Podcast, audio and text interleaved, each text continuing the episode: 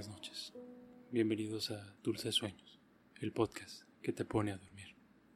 Mi nombre es Benjamín Sumuano y voy a leerte obras clásicas y otras historias para relajar tu mente y así puedas ir perdiéndote poco a poco en un profundo sueño.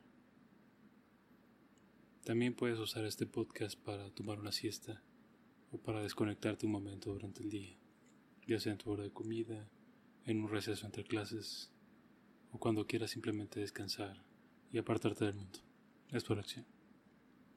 Si eres nuevo en esto de los podcasts, recuerda que si eres usuario de iOS, es decir, si tienes un iPhone, puedes escucharnos en la aplicación de Apple Podcasts que ya viene incluida en tu teléfono preestablecido.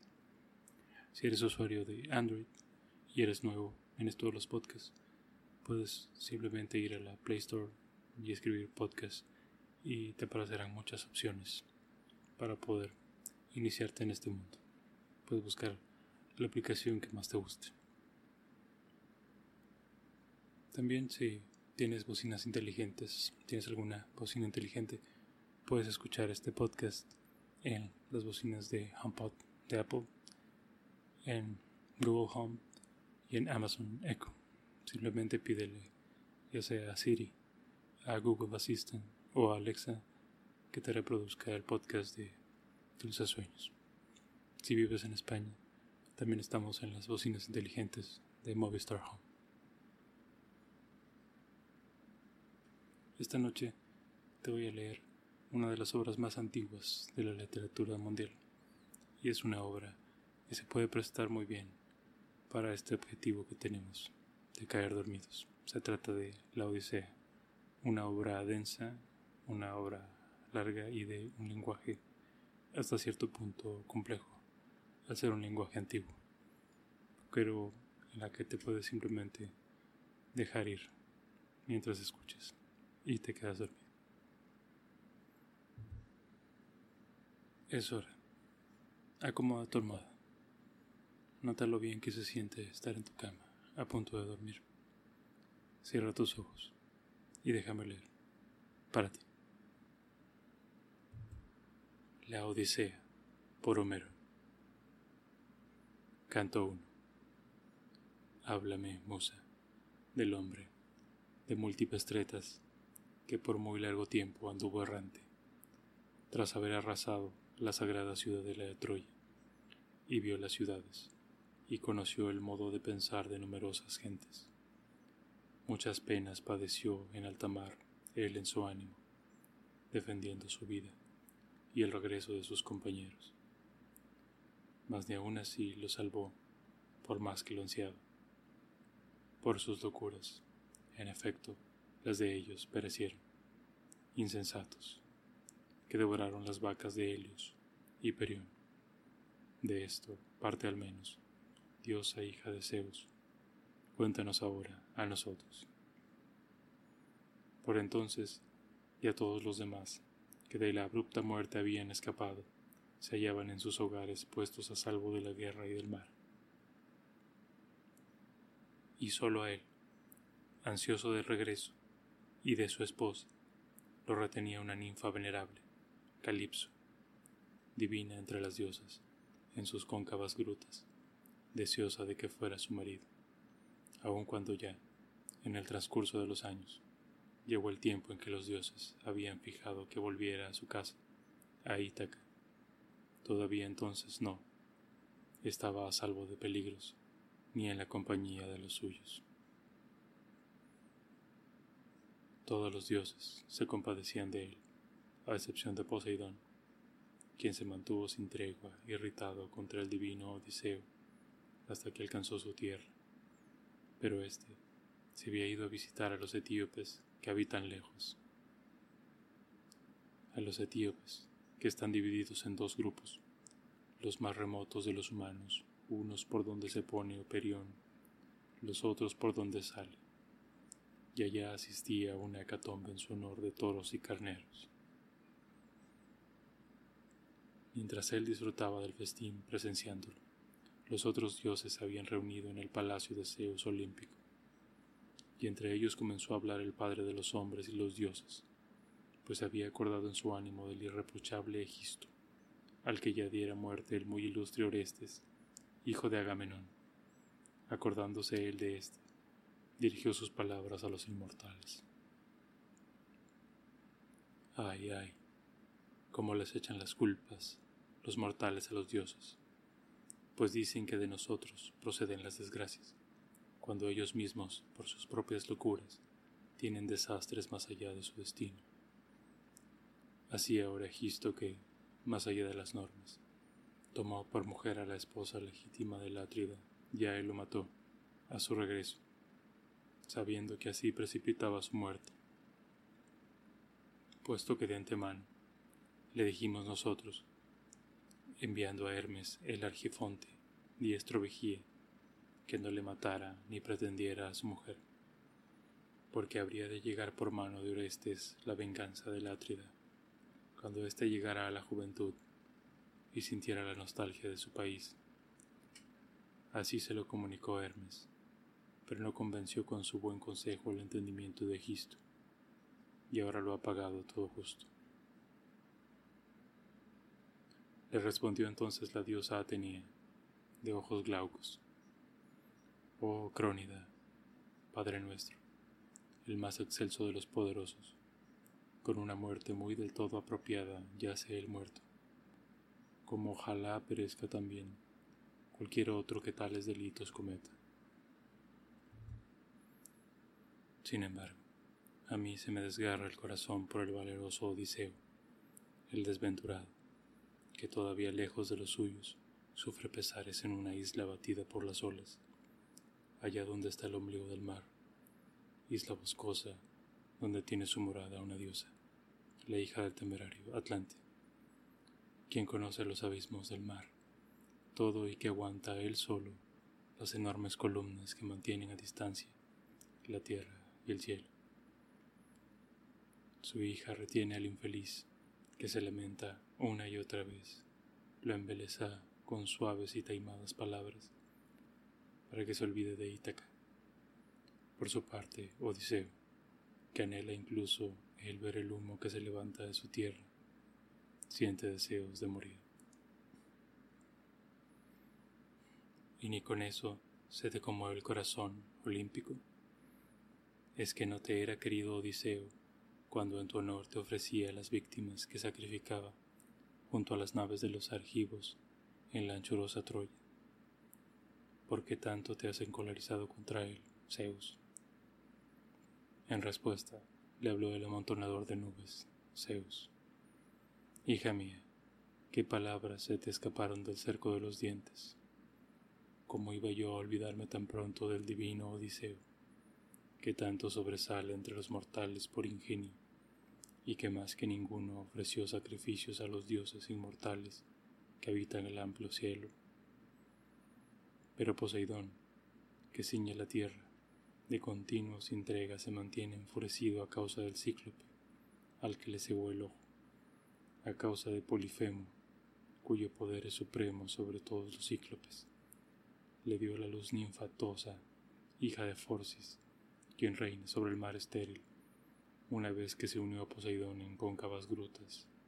Por eso, en efecto, Poseidón, sacudidor de la tierra, no llega a dar muerte a Odiseo, pero lo aleja de su tierra patria.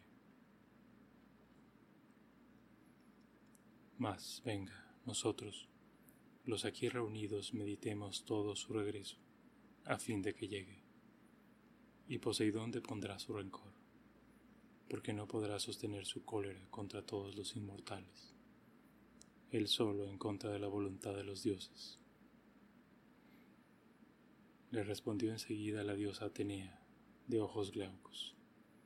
Oh Padre nuestro, Crónida, el más excelso de los poderosos, si es que ya ahora le es grato a los dioses felices el que regrese el muy prudente Odiseo a su hogar Mandemos al instante a Hermes, el argifonte, como mensajero a la isla Ogygia, para que lo más pronto posible le diga a la ninfa de las hermosas trenzas la ineludible decisión, el regreso del sufrido Odiseo, para que él salga de allí.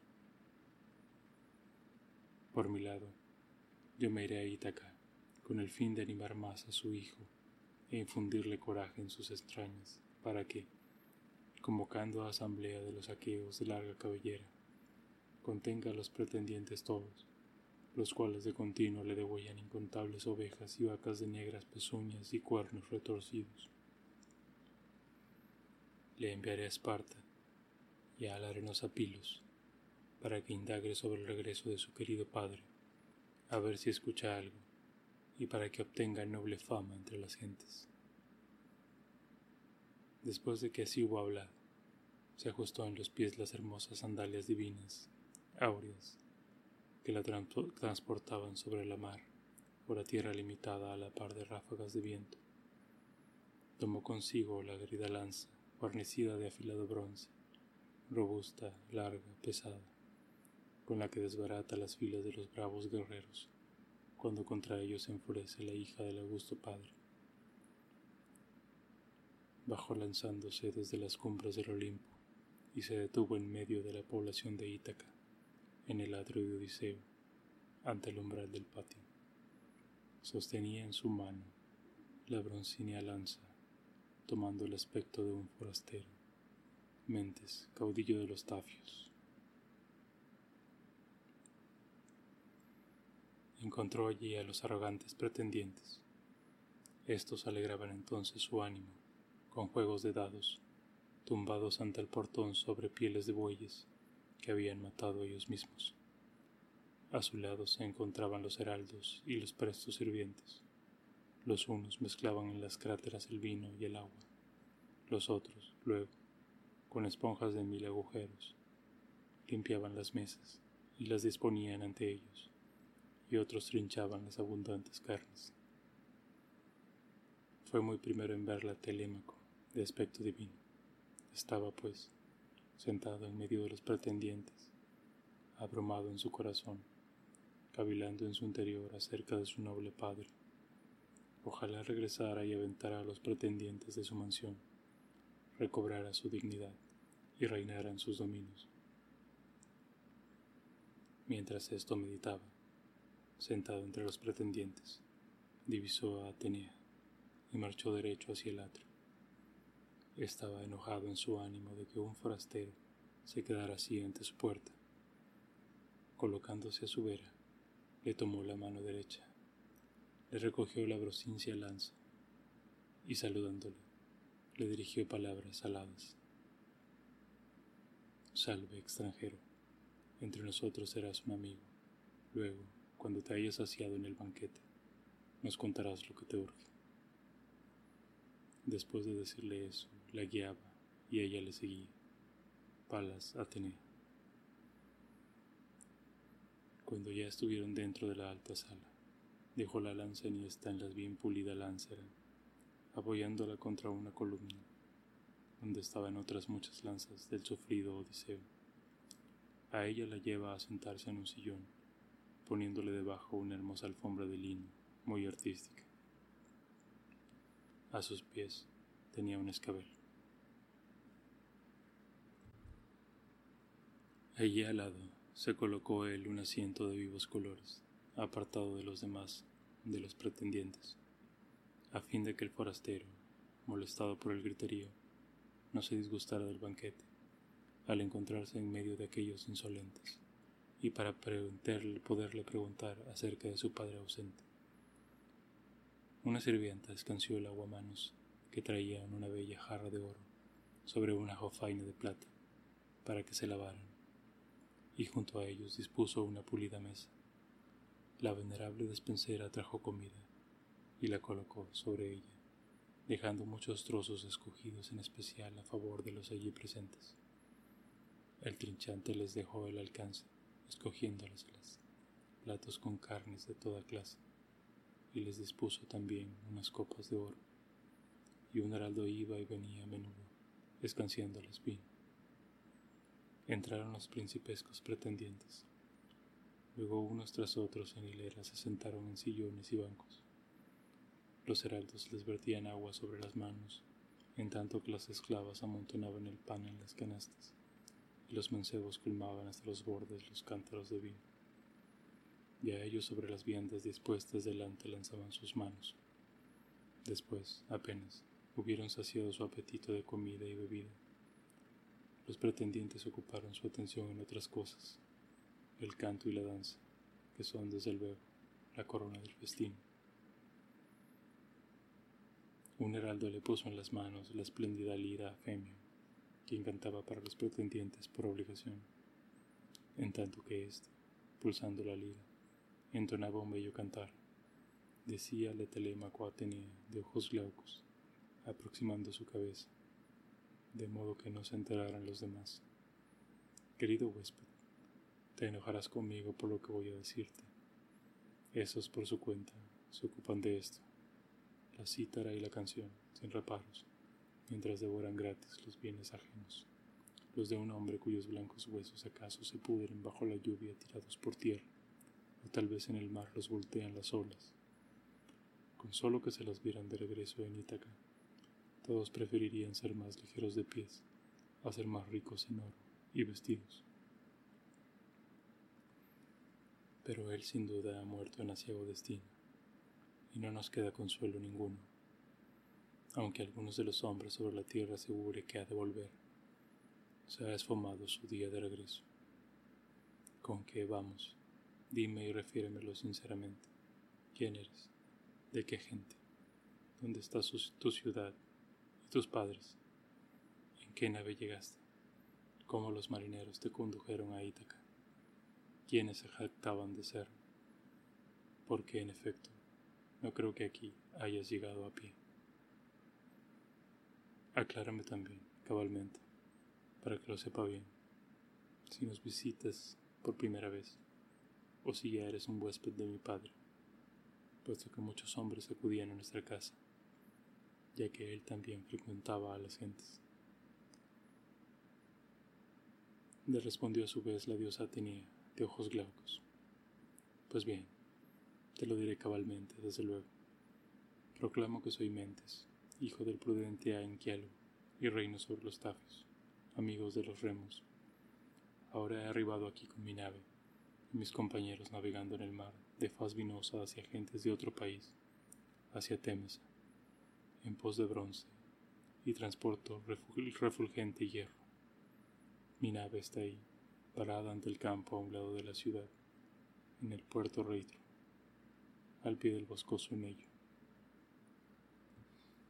Huéspedes, el uno del otro, por parte paterna, podemos jactarnos de ser desde antiguo si es que vas y se lo preguntas al viejo Laertes, el héroe, que cuentan que ya no viene a la ciudad, sino que soporta sus penas en un lugar retirado en el campo, junto a una anciana sirviente, que cuida de su comida y su bebida, cuando la fatiga invade sus rodillas al arrastrar los pies por el terruño de su fértil viñedo. Ahora acabo de llegar, pues me habían dicho que ya estaba en el país tu padre pero, por lo visto, le obstaculizan el camino a los dioses, que no ha muerto aún sobre la tierra el divino Odiseo, sino que, en vida, en algún lugar está retenido en medio del amplio mar, en una isla batida por las olas, y lo detienen hombres salvajes, feroces, que lo demoran en contra de su voluntad. Pero ahora voy a darte un vaticinio, tal cual en mi ánimo lo inspiran los inmortales y como confío que ha de cumplirse, y no porque yo sea divino de oficio ni un experto en augurios. Ya no estará largo tiempo lejos de su querida tierra patria, ni aunque lo retengan con cadenas de hierro. Se las ingeniará para regresar, pues es pródigo en tretas. Con que, venga, dime y refiéreme sinceramente, si tú eres hijo, tan mayor ya del propio Odiseo. De un modo tremendo, te le asemejas en la cabeza y los bellos ojos a él, cuando con frecuencia nos juntábamos antes de que partieras a Troya, donde también zarparon otros, los mejores de los argivos, en las cóncavas naves. Desde entonces ni yo he visto a Odiseo, ni él a mí. A ella, a su vez, le contestó el sagaz Telémaco. Pues bien, yo te hablaré, huésped, muy sinceramente. Mi madre asegura que soy su hijo de éste. Yo no lo sé, pues nunca nadie ha sabido quién le engendró. Ojalá fuera yo hijo de un hombre cualquiera dichoso, al que la vejez le llegara en medio de sus posesiones, lo que es ahora de quien resultó ser el más desdichado de los hombres mortales. De ese afirman que nací, ya que me lo preguntas. Le replicó entonces la diosa Atenea, de glaucos ojos. En verdad no te dieron una estirpe falta de renombre futuro de los dioses, cuando te parió así Penélope. Mas vamos, dime y explícame detenidamente esto. ¿Qué banquete? ¿Qué reunión es esta? ¿Qué necesidad tenías de ella? ¿Es un festín? ¿Una boda? ¿Por qué no es esto una comida a escote? Que me parece que estos insolentes pretendientes banquetean en tu casa sin mesura ninguna. Se enfurecería al ver tales desafueros cualquier hombre sensato que aquí se presentara. Le replicó entonces el sagaz Telémaco. Huésped, ya que me lo preguntas y lo inquieres, se ufanaba antaño este, esta casa de ser rica y irreprochable, mientras aún en su país aquel hombre estaba.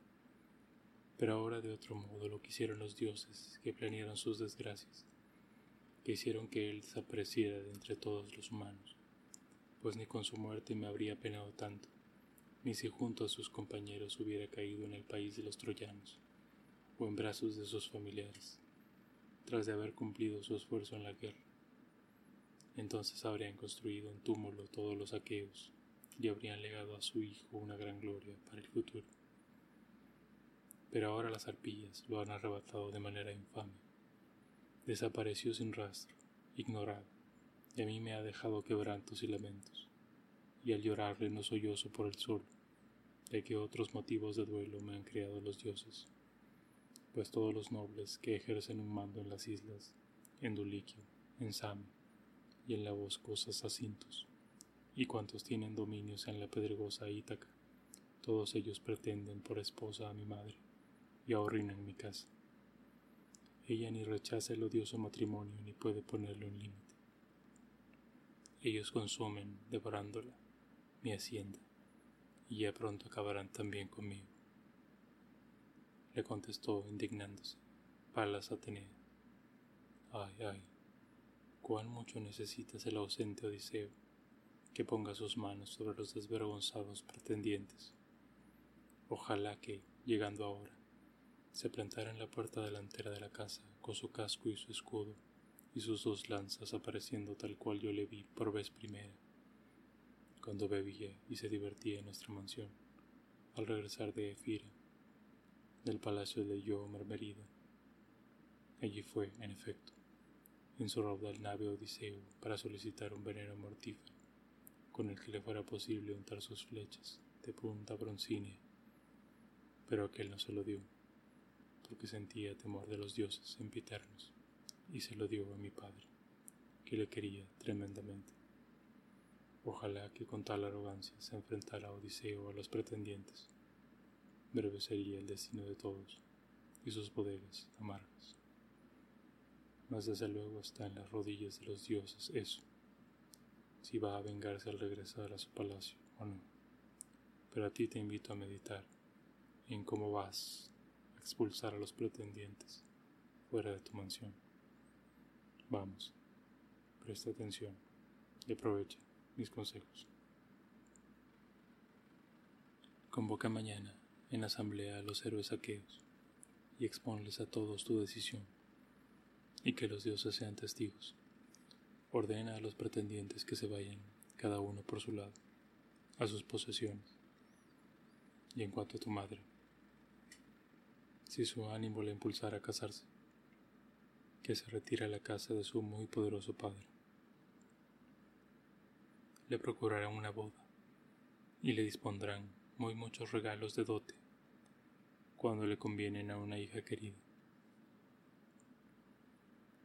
A ti mismo te aconsejaré francamente, por si me haces caso, tomando una nave con veinte remeros, la mejor que te encuentres, ve a informarte acerca de tu padre tan largo tiempo ausente, a ver si alguno de los mortales te dice algo, o si escuchas la voz de Zeus que de modo supremo lleva la fama a los humanos. Primero vete a Pilos y pregunta al divino Néstor, y de allí a Esparta, al hogar del rubio Menelao, pues él ha sido el postrero en volver de los aqueos de broncínea túnica. Si oyes que tu padre está vivo y que regresa, puedes aún, aunque estés agobiado, soportar un año más. Pero si escuchas que ha muerto y no vive ya, regresa luego a tu querida tierra patria y eleva una tumba en su honor y dedícale muy numerosas exequias, todas las que es justo, y entrega a tu madre a otro hombre. Una vez que hayas concluido y ejecutado todas estas cosas, medita entonces en tu mente y tu ánimo de qué modo matar a los pretendientes, si con trampa o abiertamente. No debes andar en niñerías, que ya no tienes tal edad. Es que no has oído qué gran fama ha cobrado el divino Orestes ante todas las gentes, por haber dado muerte al asesino de su padre, a Egisto de traidoramente, el que había matado a su padre. También tú, amigo, pues te veo hermoso y grande. Sé valiente, para que cualquiera, incluso de los venideros, hable bien de ti. Yo, por mi lado, me voy ya a mi nave rápida y con mis compañeros, que sin duda ya están cansados de guardarme. Cuídate de ti mismo y atiende mis consejos. Le contestó, a su vez, el sagaz Telémaco. Huésped, cierto que me dices eso con ánimo benévolo, como un padre a su hijo, y nunca olvidaré tus palabras.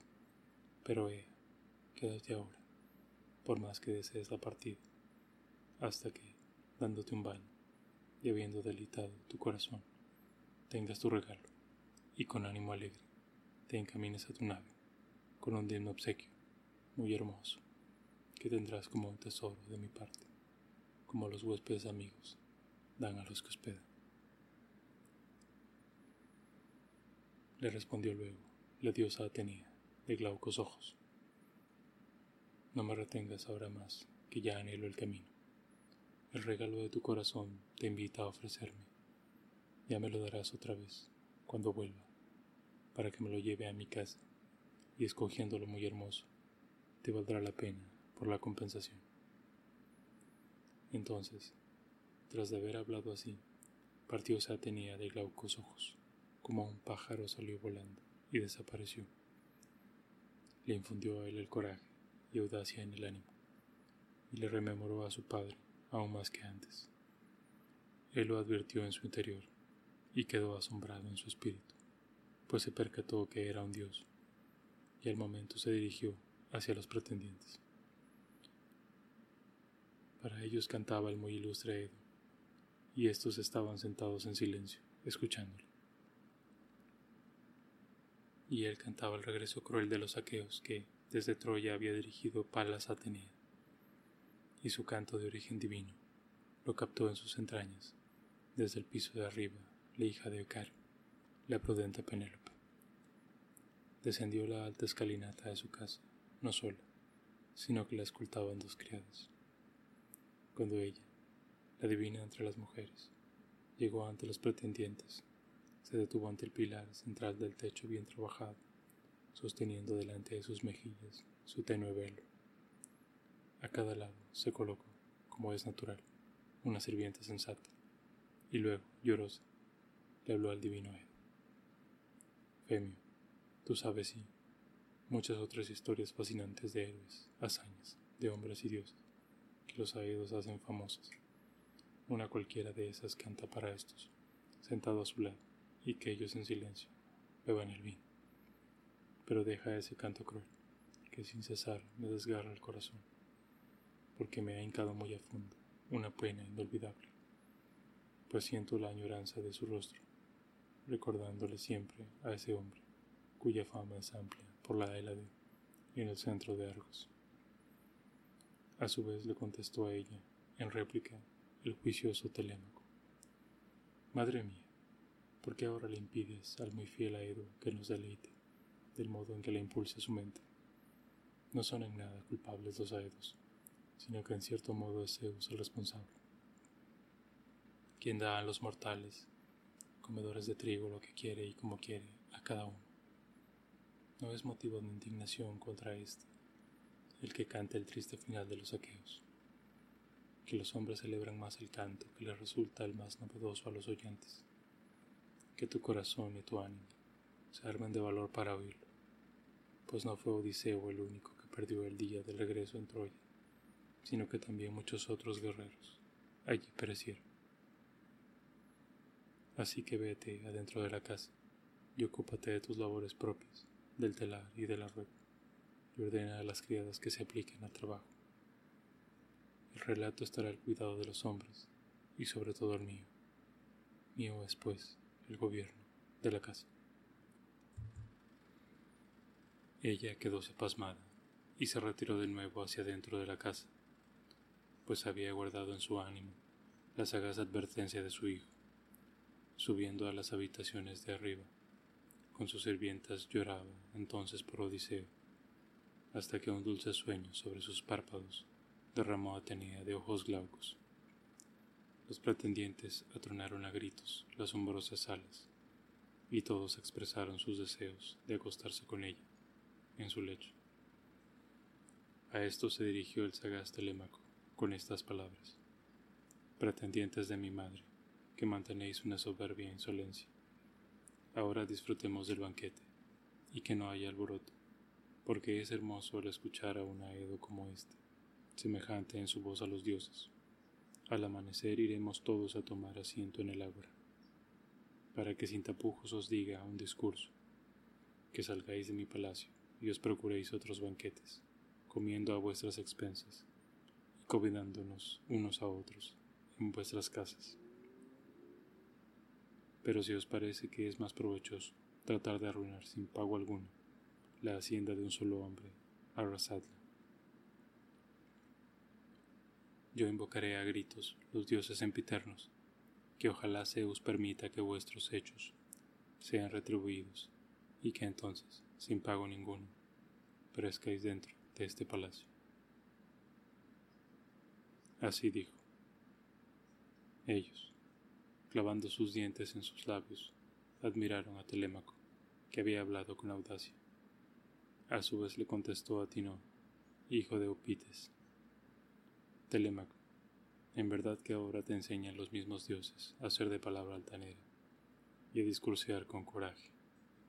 Así no te haga el rey el cronida en la marina Ítaca, lo que por nacimiento es tu herencia paternal le replicó entonces el sagaz Telémaco. A ti no, sin duda vas a irritarte conmigo por lo que te diga. Justamente eso es lo que quisiera conseguir si Zeus lo permite. Es que afirmas que es lo peor que le ocurre a los humanos. No es nada malo reinar. Al instante la casa se hace rica y uno mismo es más respetado. Pero es cierto que hay otros muchos personajes regios de los aqueos en la marina ítaca, jóvenes y viejos, y uno cualquiera de ellos puede tener esta dignidad, ya que ha muerto Ovidio divino. En tal caso, yo seré soberano de nuestro palacio y nuestros esclavos, que me trajo como botín de guerra el divino Odiseo. Le habló entonces Eurímaco, hijo de Políbo Telémaco. Está, desde luego, en las rodillas de los dioses. Lo de quién ha de reinar en la marina ítaca sobre los aqueos. Que tú conserves tus riquezas y seas dueño y señor en tu palacio. Ojalá que no llegue algún hombre que te despoje por la violencia de tus posesiones mientras esté cada poblado.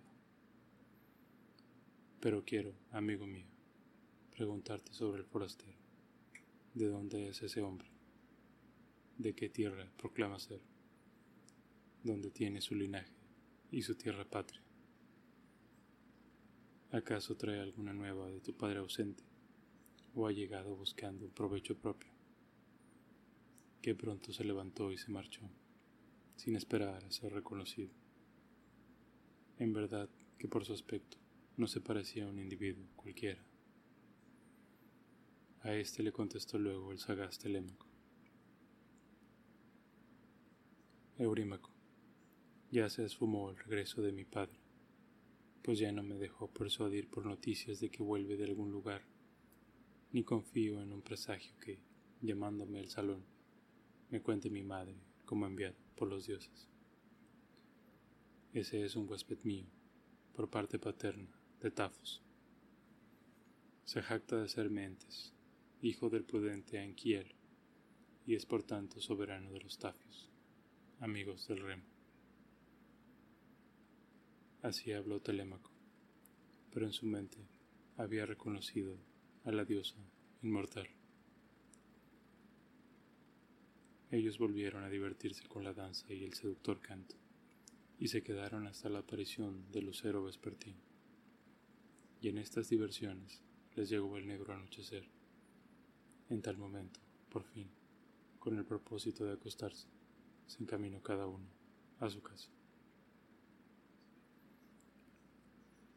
Telémaco se fue entonces a la cama, hacia donde tenía construido su elevado dormitorio en un lugar bien visible, en el espléndido patio, y cavilaba muchas cosas en su mente. A su lado, le llevaba las torchas ardientes la leal y digna Euriclea, hija de Ope Pisenórida, que antaño había comprado Laertes con sus propios bienes, cuando era aún una adolescente, y por ello había dado veinte bueyes la había honrado igual que una virtuosa esposa en su palacio. Jamás tuvo trato con ella en el lecho. Así evitaba el rencor de su esposa. Esta llevaba a su lado las ardientes artorchas. Desde luego le quería mucho, más que las esclavas, porque le había criado de niño. Abrió las puertas del bien trazado dormitorio, se sentó sobre el lecho y desvistióse la suave túnica la dejó en las manos de la cuidadosa anciana. Ella, reajustando los pliegues y estirándola, la colgó de un clavo cerca del torneado lecho. Luego se salió de la cámara, cerró la puerta con el pasador de plata y aseguró el cerrojo con una falla. Allí él, durante toda la noche, tapado con un vellón de oveja, meditaba en su mente acerca del viaje que le había sugerido Atenea.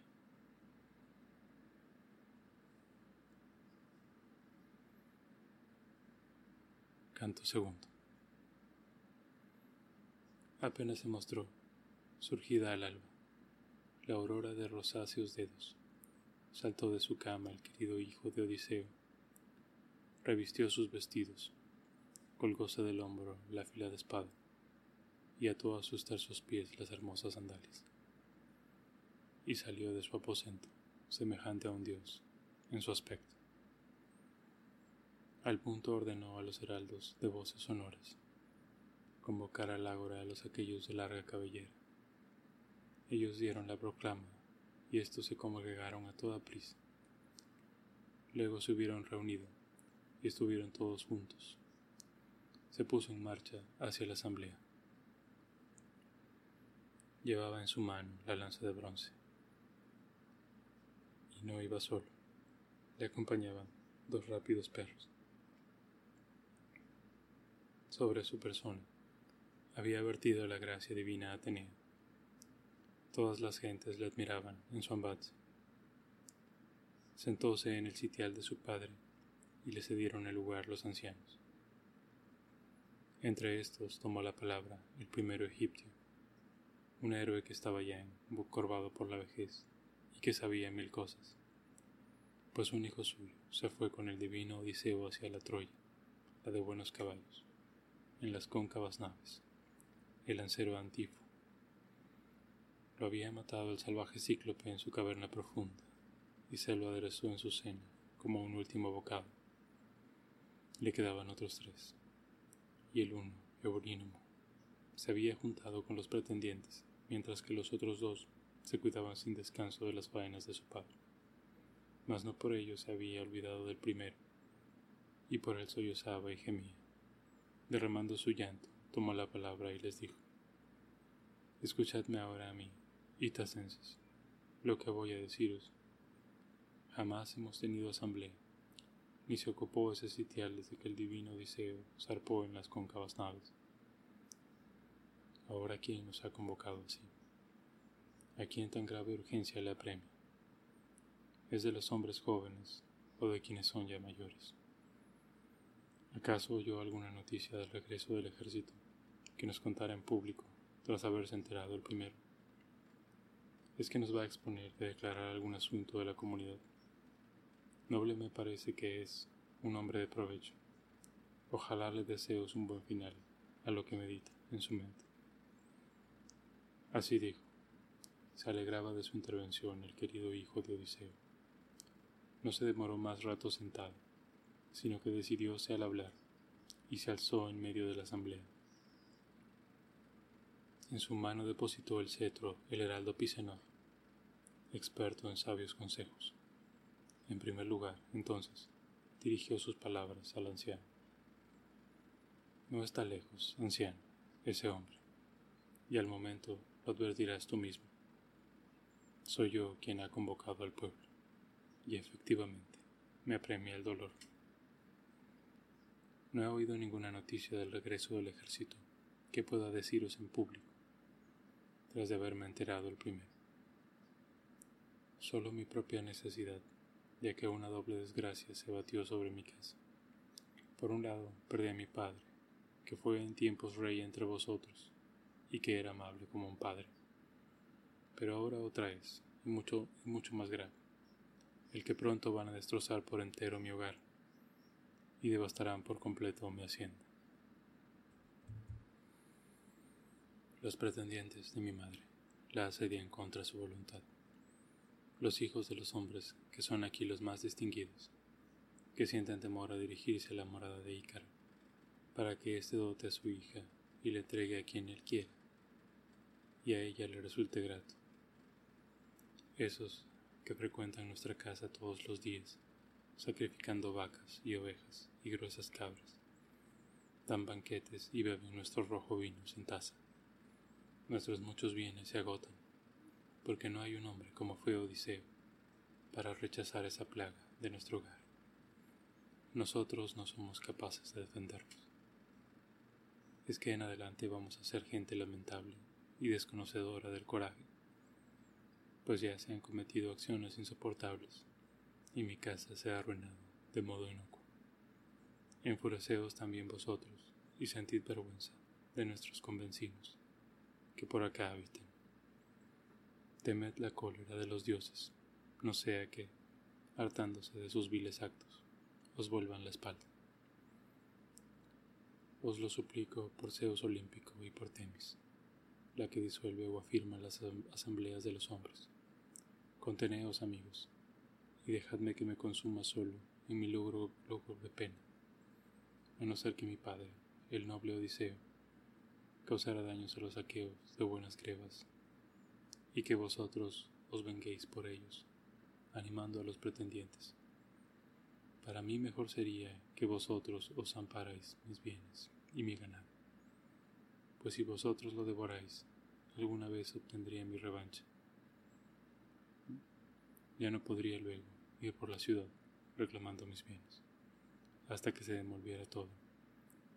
Pero ahora infundís en mi ánimo pesares insufribles. De tal modo habló, enfureciéndose, y lanzó el cetro al suelo, rompiendo en llanto. La compasión se apoderó de todo el pueblo. Todos los demás quedaron entonces en silencio, y ninguno se atrevió a responder a Telémaco con duras palabras. Antino fue el único que le replicó. Telémaco, de altivo lenguaje, incontenible en tu furor, que arenga has largado, injuriándonos. Quisieras que nos abrumara el reproche, pero ante ti de nada somos culpables los pretendientes aqueos, sino tu querida madre, que bien aprovecha sus ventajas. porque es ya el tercer año, y pronto será el cuarto que lastima el corazón en el pecho de los aqueos. Por un lado, a todos les da esperanzas, y a cada uno en particular le hace promesas, enviándole recados. Pero su ánimo, otras cosas, planea. El último engaño que en su mente tramó es este. este en su amplio telar tejía una tela suave y enorme. Y allí nos dijo a nosotros, jóvenes que me pretendéis, ahora que ha muerto el divino Odiseo, aguardad en vuestros requerimientos de matrimonio, hasta que haya concluido este manto. No se me echen a perder los hilos, como sudario fúnebre, para el héroe Laertes, para cuando lo rebate el fatal destino de la tristísima muerte, para que ninguna de las aqueas en el pueblo se enoje conmigo, de que él yazga sin sudario, después de que poseyó muchas riquezas. Así dijo, y nuestro impulsivo ánimo se dejó persuadir, con que entonces por el día tejía en el telar la gran tela, y por las noches la destejía, poniendo a su lado unas antorchas. De este modo, durante un trienio nos engañó con el truco, y había engatusado a los saqueos. Mas cuando llegó el cuarto año y se presentaron sus estaciones, entonces nos lo reveló una de las mujeres, que la había visto bien y la sorprendimos a ella, deshaciendo el espléndido tejido.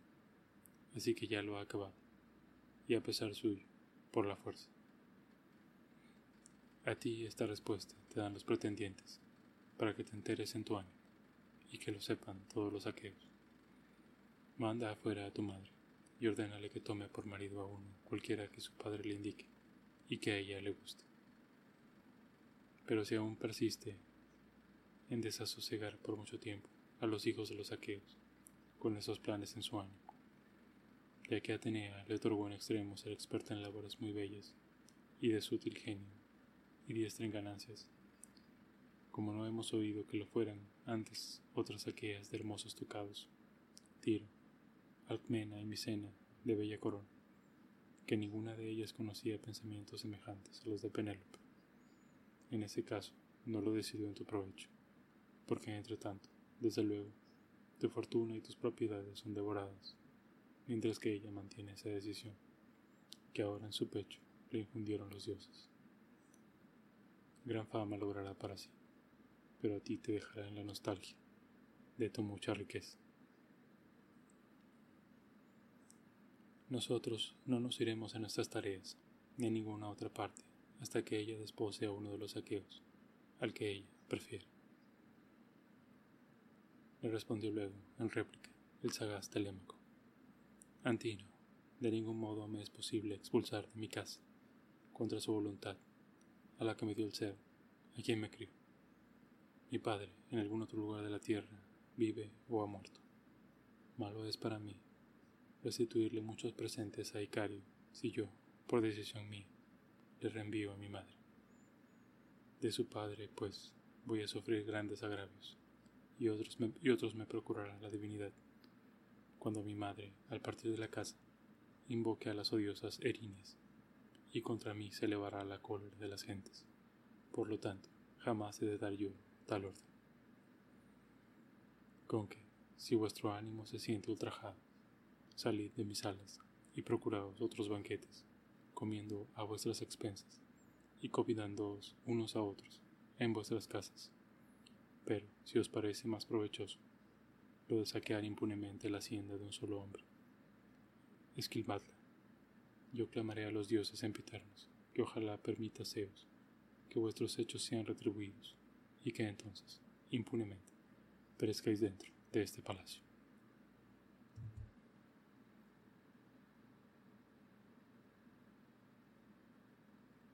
Que tengas dulces sueños. Buenas noches.